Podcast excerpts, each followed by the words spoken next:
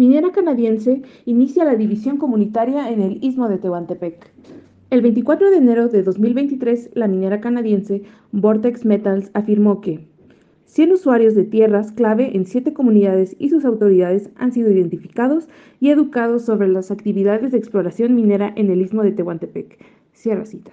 Esta empresa canadiense es propietaria de dos concesiones mineras, las que al no ser canceladas seguirán sirviéndole para la especulación económica y significan un grave riesgo para las poblaciones de Santiago Astata y Santo Domingo Tehuantepec.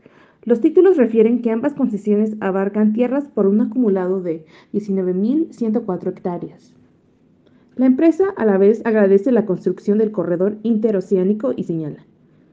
Esta zona de Oaxaca solía ser muy remota para llegar, pero en los últimos 10 años el gobierno ha estado habilitando caminos, Ahora la infraestructura se consideraría excelente y el parque eólico más grande de América Latina está muy cerca, afirmó el presidente ejecutivo de Vortex Metals, Michael Williams.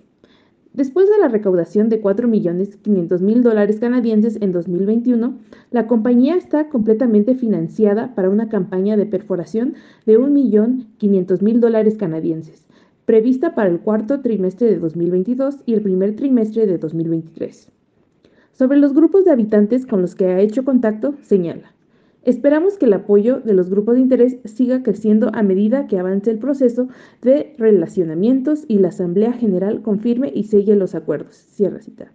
Al reconocer que solo se ha acercado a 100 habitantes de ambos municipios del istmo de Tehuantepec, es claro que busca la cooptación de autoridades y lo que llama grupos de interés para avanzar a las exploraciones mineras sin que exista información para todas las personas que habitan cada una de las poblaciones y han iniciado el proyecto Exploración sin la aprobación legal de las autoridades agrarias, es decir, mediante una asamblea donde se informa a detalle acerca del proyecto minero.